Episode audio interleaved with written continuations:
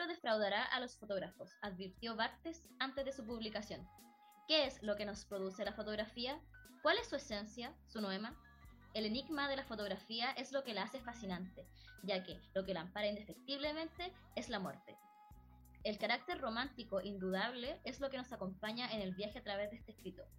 La fotografía es la interrupción del tiempo. Roba un pedazo de la realidad y crea una doble. Plasma lo que fue y captura lo que ha sido, en conjunto con la desaparición de su referente y lo momifica. Este se encuentra allí, pero en un tiempo que no le es suyo. Por esto, la fotografía es inseparable de la muerte, el amor y la nostalgia. Mi nombre es Catalina Cortés y bienvenidos al nuevo episodio de Letargo Podcast, en el cual hablaremos sobre el libro Cámara Lúcida de Roland Barthes y en esta instancia me acompañan mis compañeros del equipo Letargo, Felipe Muñoz, Axel Indey y Juan Alfaro.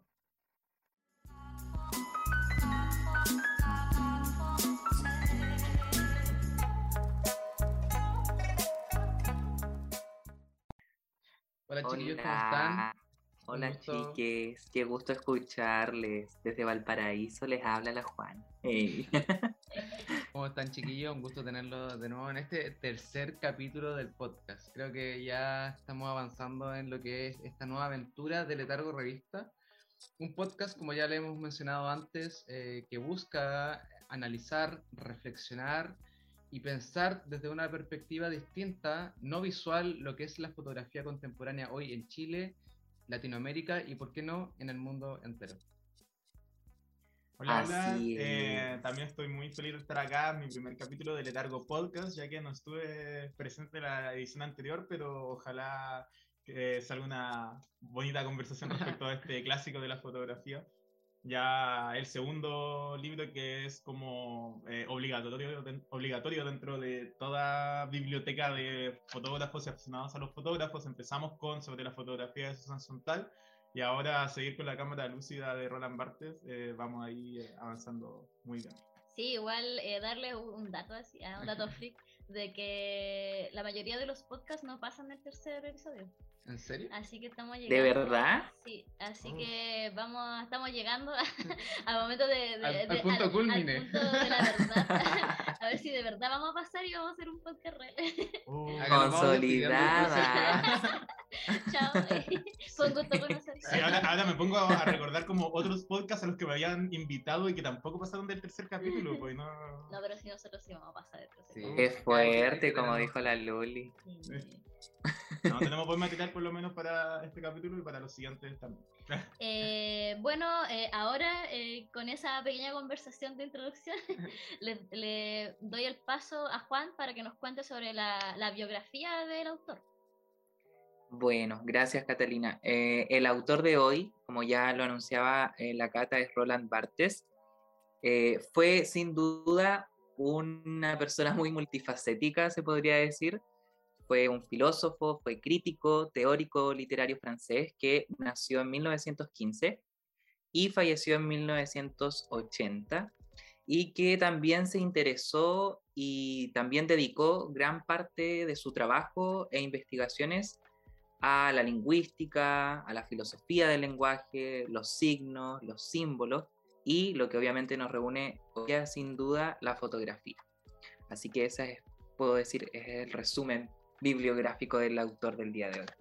Y bueno, igual eh, hablar sobre el tema de que el fotógrafo comenzó, ah, o sea, el fotógrafo, perdón, el escritor hizo este libro eh, porque eh, por una fotografía que tenía con su madre y la hizo como en base a eso y que se va explicando más adelante en el libro y, y que él él murió poco después de escribir eh, este libro. Sí, yo creo que lo, relevante de, este libro en particular, que hasta el día de hoy eh, es un, libro súper importante para entender lo que es la fotografía y cómo, cómo vemos y leemos la fotografía hoy en día.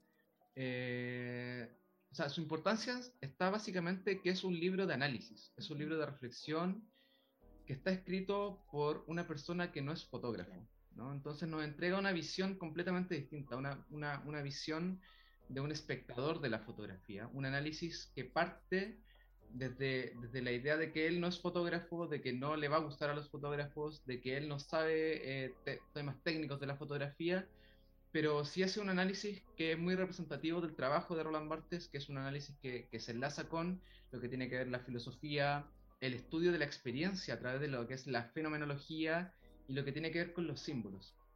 Y aquí, mm. con respecto al trabajo en general de lo que es Roland Barthes, quiero recalcar mucho lo, lo que él hace, ¿no? Este estudio de, de, lo que es la lingüística y cómo la lingüística, el lenguaje, se relaciona de alguna forma con la fotografía, que es un lenguaje visual, ¿no? Es una forma de leer es una forma de entendernos y hoy en día, con esta avalancha de imágenes que tenemos en las redes sociales, que tenemos en el Internet, podríamos decir incluso que la fotografía es un lenguaje universal, que podemos sacar una foto estando en Medio Oriente y la vemos eh, acá en Latinoamérica y la vamos a entender igual porque es una fotografía, todos entendemos los símbolos, entendemos las referencias y somos capaces de interpretar lo que significa cada uno de estos.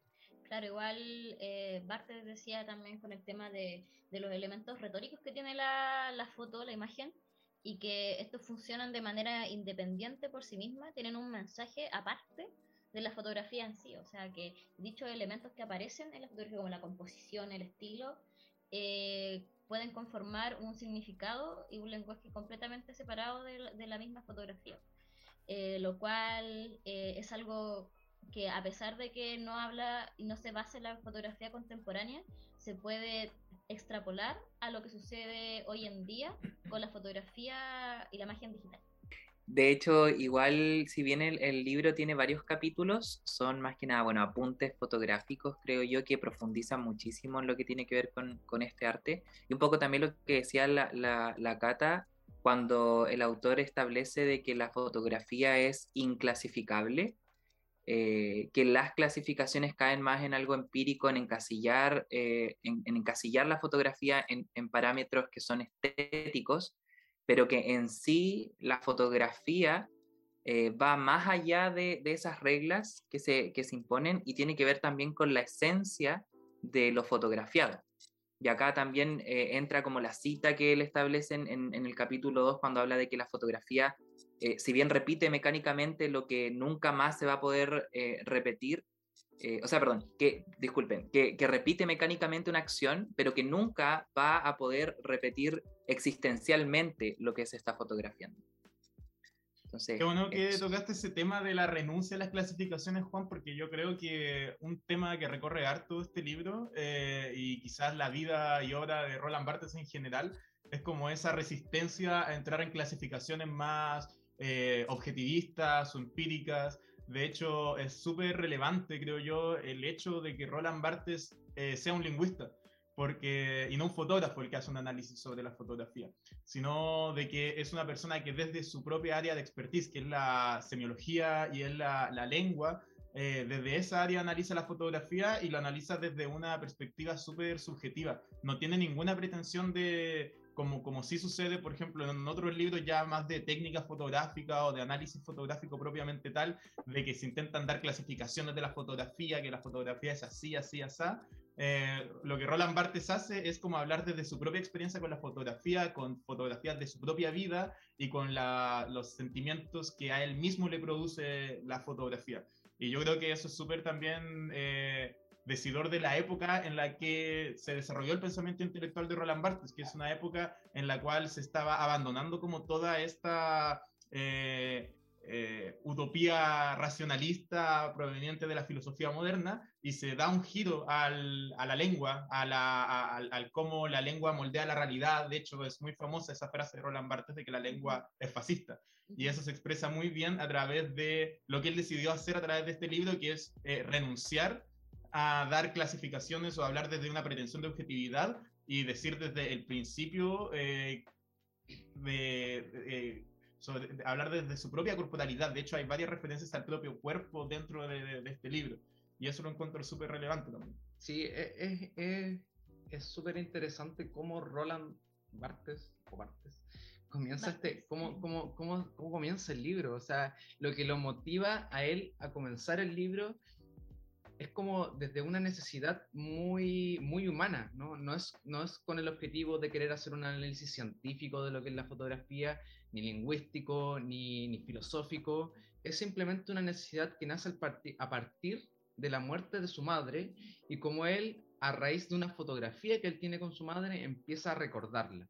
Y cómo esta fotografía empieza a llamarlo y empieza a decirle cosas o empieza a interpretar cosas a partir de esta fotografía y empieza a cuestionarse, ¿no? Yo creo que todo nace a partir de un cuestionamiento. ¿Cómo, cómo él empieza a cuestionarse la idea de cómo la fotografía, este objeto bidimensional, es capaz de eh, atraerle tantos recuerdos, tanta nostalgia, como un recuadro es capaz de contener tanta información siendo solo un recuadro, ¿no? Y, a partir de eso yo quiero destacar una, una, frase que él menciona en, en, en, este segundo capítulo, y él dice, lo que vemos no es fotografía, sino que son objetos fotografiados. Entonces cuando él ve la fotografía de su madre, no ve una fotografía de su madre, él está viendo a su madre. Y eso es sumamente relevante para entender lo que él empieza a relatar dentro de lo que es este libro. Claro, igual, por ejemplo, tomando esto, eh, como que el análisis que él hace eh, no es tan como academicista, por así decirlo, como que no, no, no, no es pretencioso en, en, algo, no pretende ser una cosa que no es. Y él habla mucho como desde, desde el sentimentalismo, mucho desde la emoción. Eh, como que él da a entender mucho que la nostalgia y el amor que se siente por una fotografía está, es parte de la esencia esta misma y qué es lo que él siente al principio, que al principio decía que él no podía como eh, significar la fotografía, que la fotografía era insignificable, pero cuando le empieza ya a adentrarse más, eh, le da como un carácter emotivo, emocional. Y lo cual también lo, lo, enlazo con lo que estaba hablando Axel y, Juan recién, que sobre el tema de las categorías, que es las categorías en, la, en el, eh, como en el escenario actual, digital, son muy importantes porque todo está categorizado. Cuando uno sube fotografías a Instagram, eh, las, eh, las cataloga mediante hashtag, ¿cierto? Entonces, ¿por qué? Porque todos necesitamos saber de qué estáis hablando. Y, tienes que escribirle un pie de foto a la foto, porque tienes que explicar lo que está pasando. Eh, para, porque a veces la fotografía por sí misma no funciona, quizás para alguien que no entiende el contexto, y eso es algo que él critica eh, más adelante sobre los distintos eh, motivos que tiene cada fotografía. Y por eso era lo que decía anteriormente de que eh, es un, tipo como de teoría, por así decirlo, que se puede extrapolar a, a la contemporaneidad. Sí, yo creo que ahí lo que dice la Cata igual es un punto súper importante, el tema de que eh, la reflexión desde lo emocional también es un gran punto en común que tiene este libro, estos capítulos. Eh, también en el capítulo que, que, más creo yo que también lo demuestra es en el capítulo en el capítulo 7, cuando habla de que la fotografía es una aventura, eh, y también habla como de la posición existencial de la fotografía tomada, y, habla también de, lo que se quiere transmitir a través de la imagen eh, es lo que le da vida, al fin y al cabo, a esa fotografía y le da expresión, en cierta forma, también.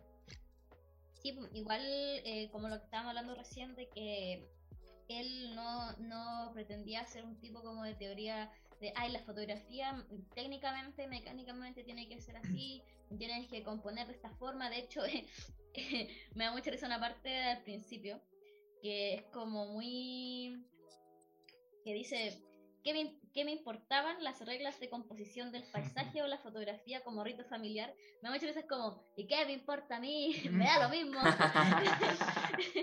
me da igual. Igual, em, y, que, y que nos da a entender de que no todo el libro eh, de teoría eh, sobre fotografía eh, hablan de lo mismo, porque el, como hablamos, como ustedes saben, porque ustedes escucharon el primer capítulo, eh, Susan Sontag, nuestra amiga la Susan, eh, decía, eh, hablaba de la importancia de la foto como rito familiar, pero aquí el eh, Bartes dice que, que, qué le importa a él la fotografía como rito familiar. Sí, podríamos decir incluso que, que, que, lo que escribió quizás Susan, porque lo escribe después de este libro, es pues quizás una respuesta indirecta a lo que decía Roland Barthes.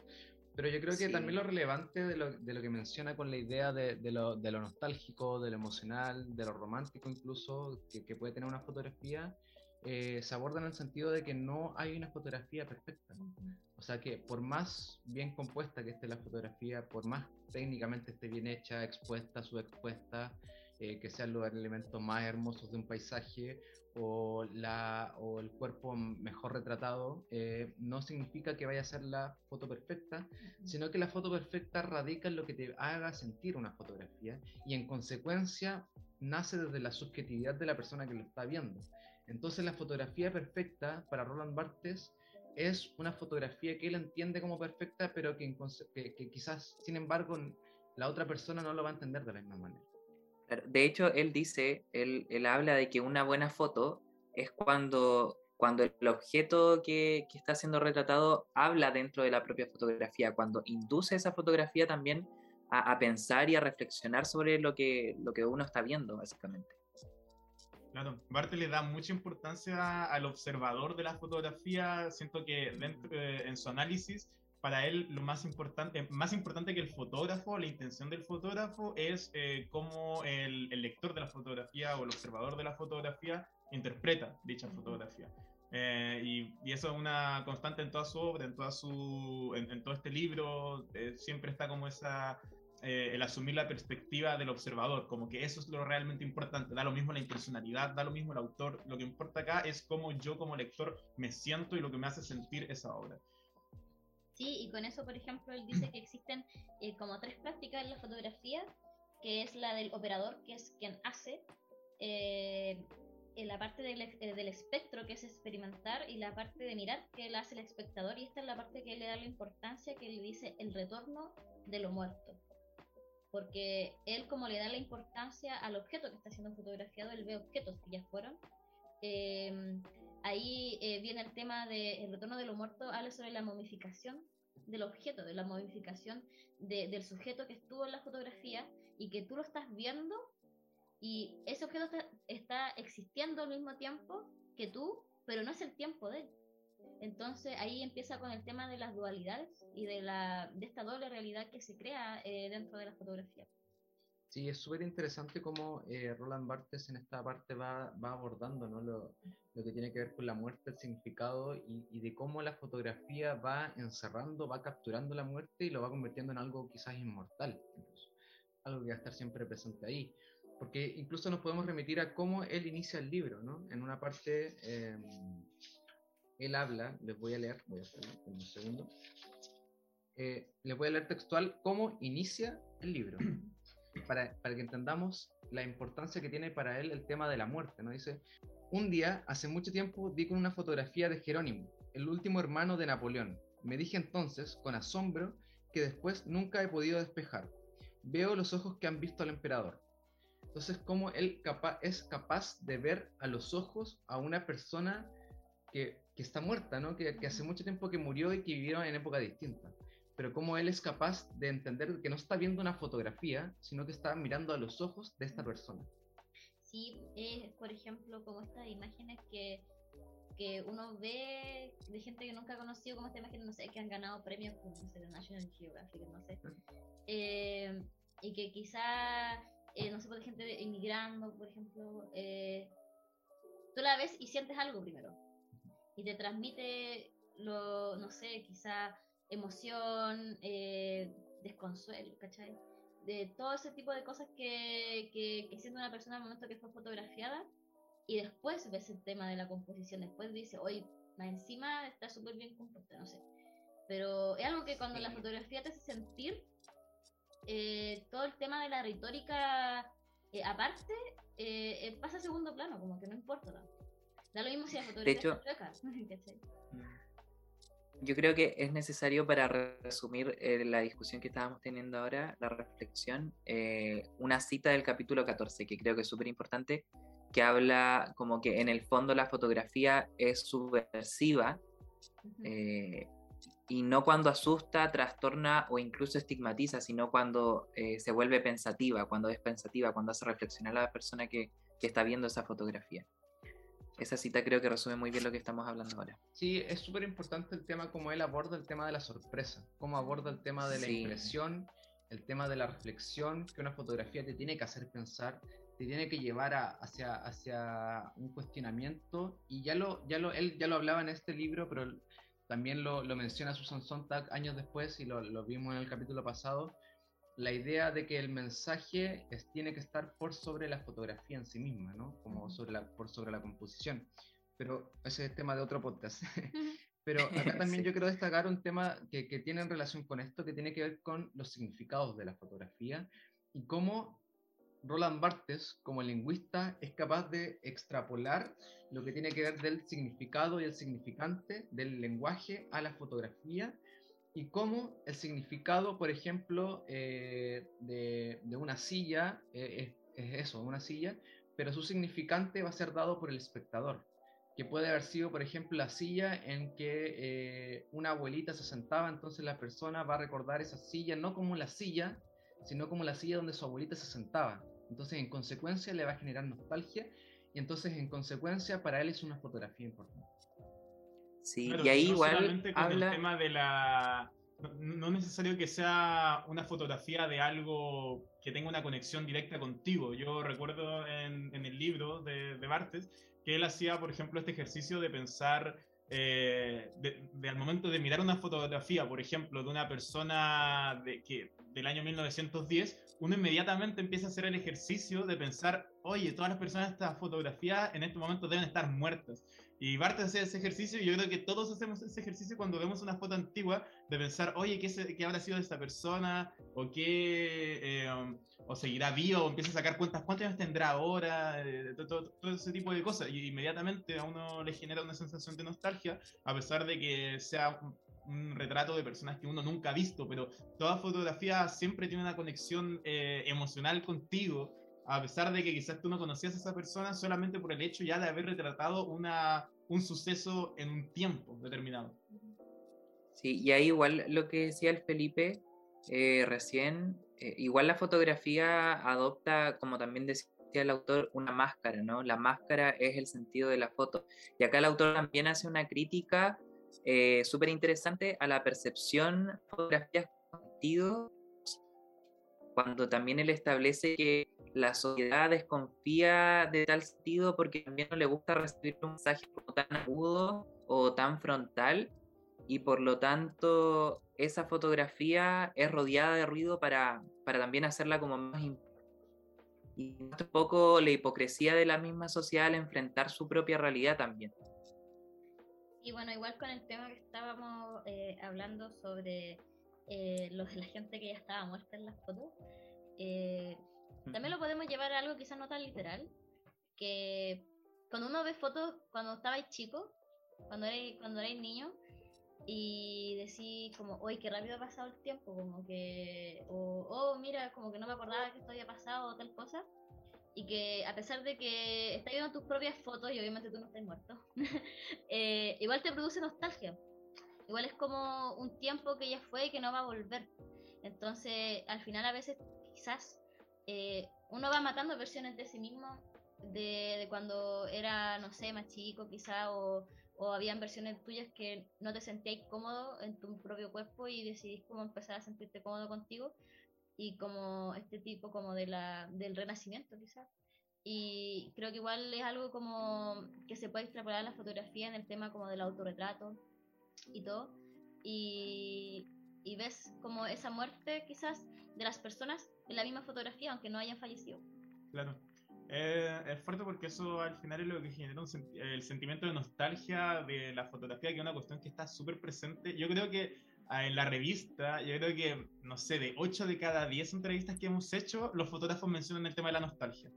Eh, es un tema súper recurrente en muchos fotógrafos, en muchas fotografías, y yo creo que, que, tiene mucho que ver con eso, con el hecho de que la fotografía siempre va a generar como una conexión, una conexión contigo, como quizás como algo perdido también, como la misma muerte que menciona Roland Barthes a lo largo de, toda, de, todo el libro, que relaciona mucho la fotografía con la muerte.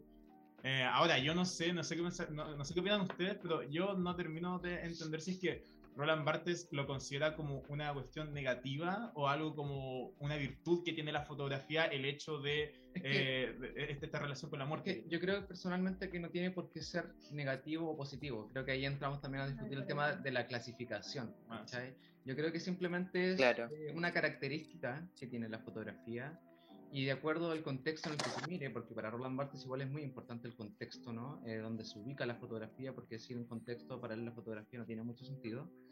eh, va, va, a ser como nosotros entendemos esta fotografía. Por ejemplo, les pongo un caso eh, de cómo la nostalgia se va, es, es, un, es una, mm, es una sensación que, que, va cambiando, es muy cambiante. Porque, por ejemplo, cuando estás, eh, vas a...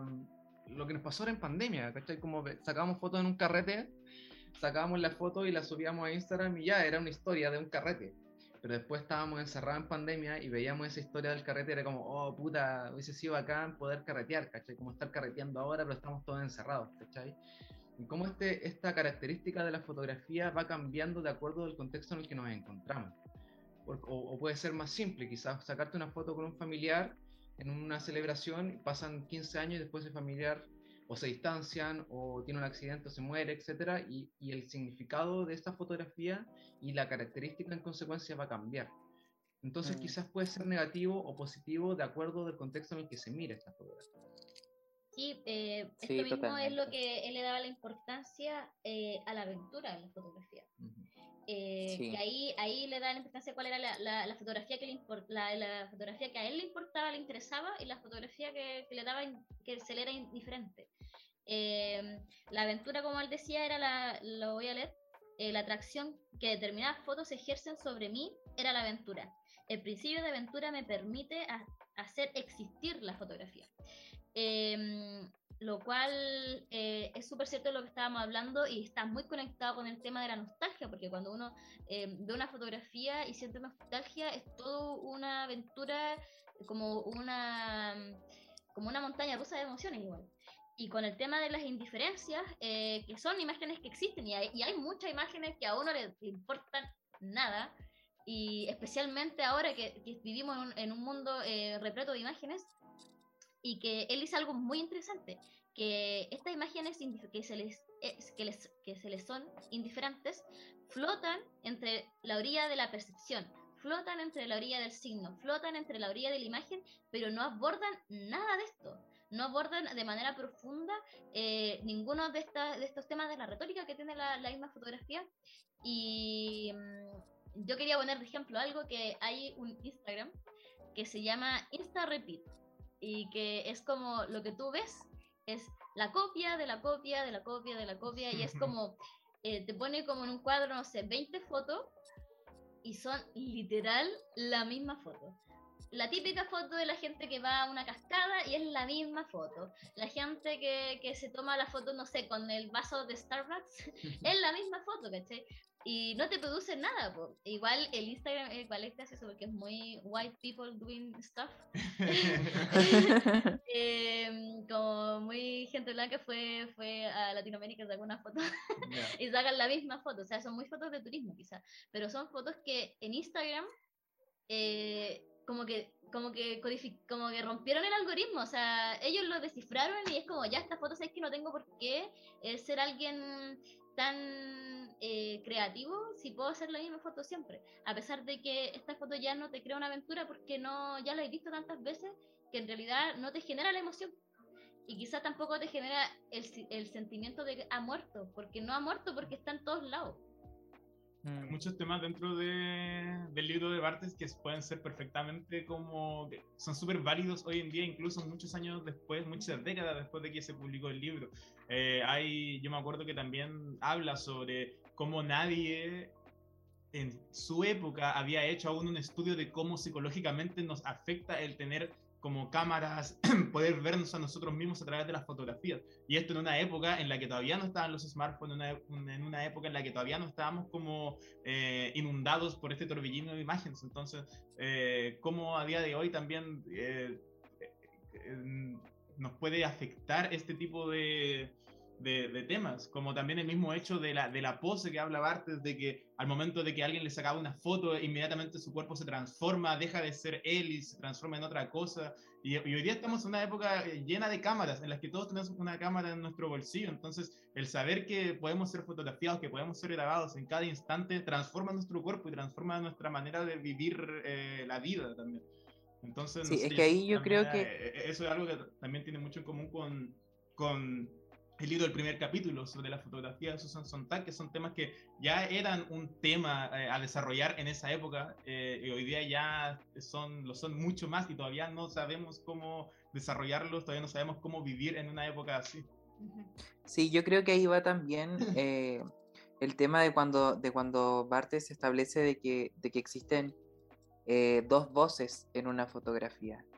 Y ahí como que lo divide como entre la trivialidad, se podría decir, como decir lo que todo el mundo ve y sabe, y por otra parte cuando establece el tema de la singularidad, que es que cuando desde esa trivialidad existe como un ímpetu, una diferencia o una, o una también una emoción que, que solo le pertenece también a la persona. Y ahí también habla, eh, o sea, se liga también a lo que establecía recién el Felipe, creo, cuando hablaba del noema de la, de la fotografía, según el autor, cuando habla como del referente y, la constitución como intencional del objeto para decir algo dentro de la fotografía.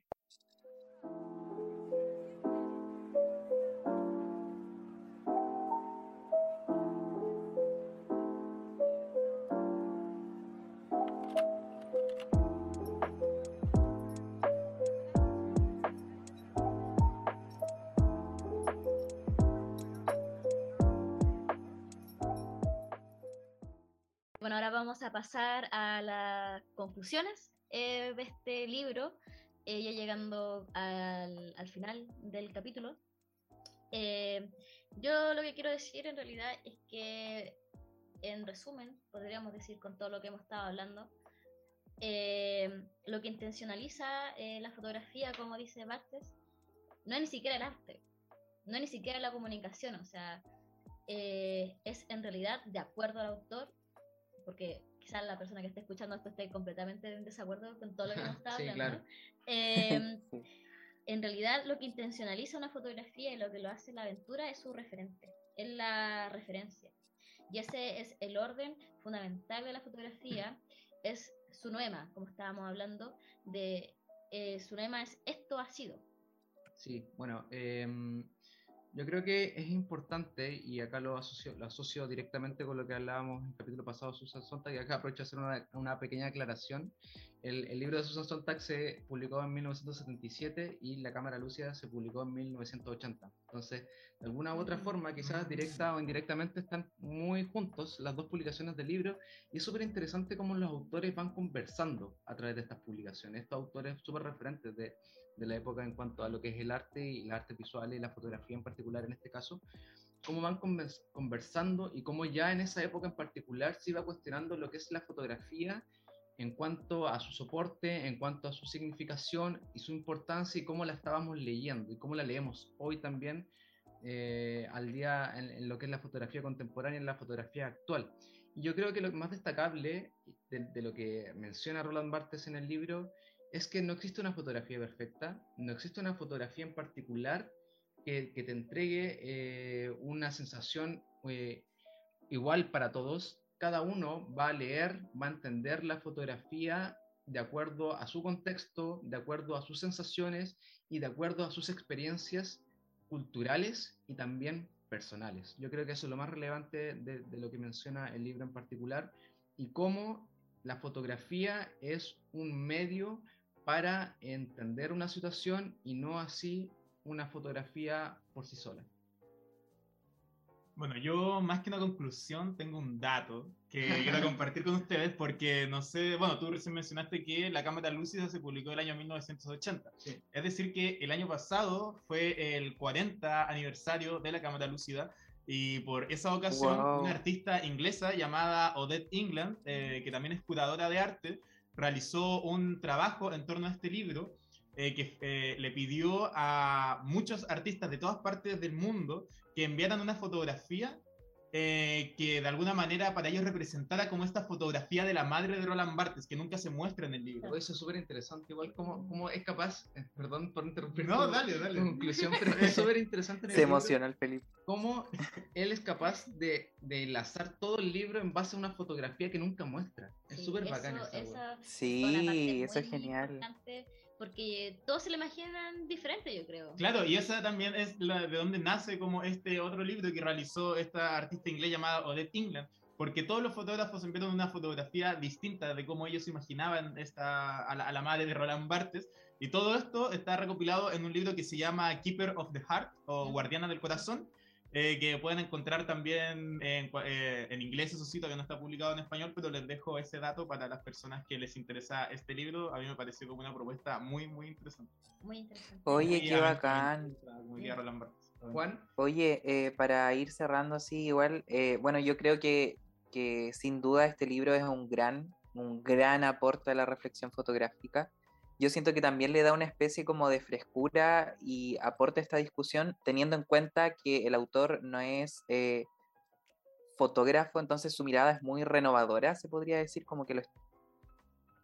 Y como dije al inicio, si bien es un libro que tiene varios capítulos, estos apuntes eh, son muy necesarios para también comprender este arte y reflexionar y pensar sobre la fotografía. Bueno, ya en el final del capítulo eh, les voy a dejar una parte de la, del libro que a mí me dejó pensando y que quizás eh, les sirva para la reflexión en, la casa. Tarea. Ah.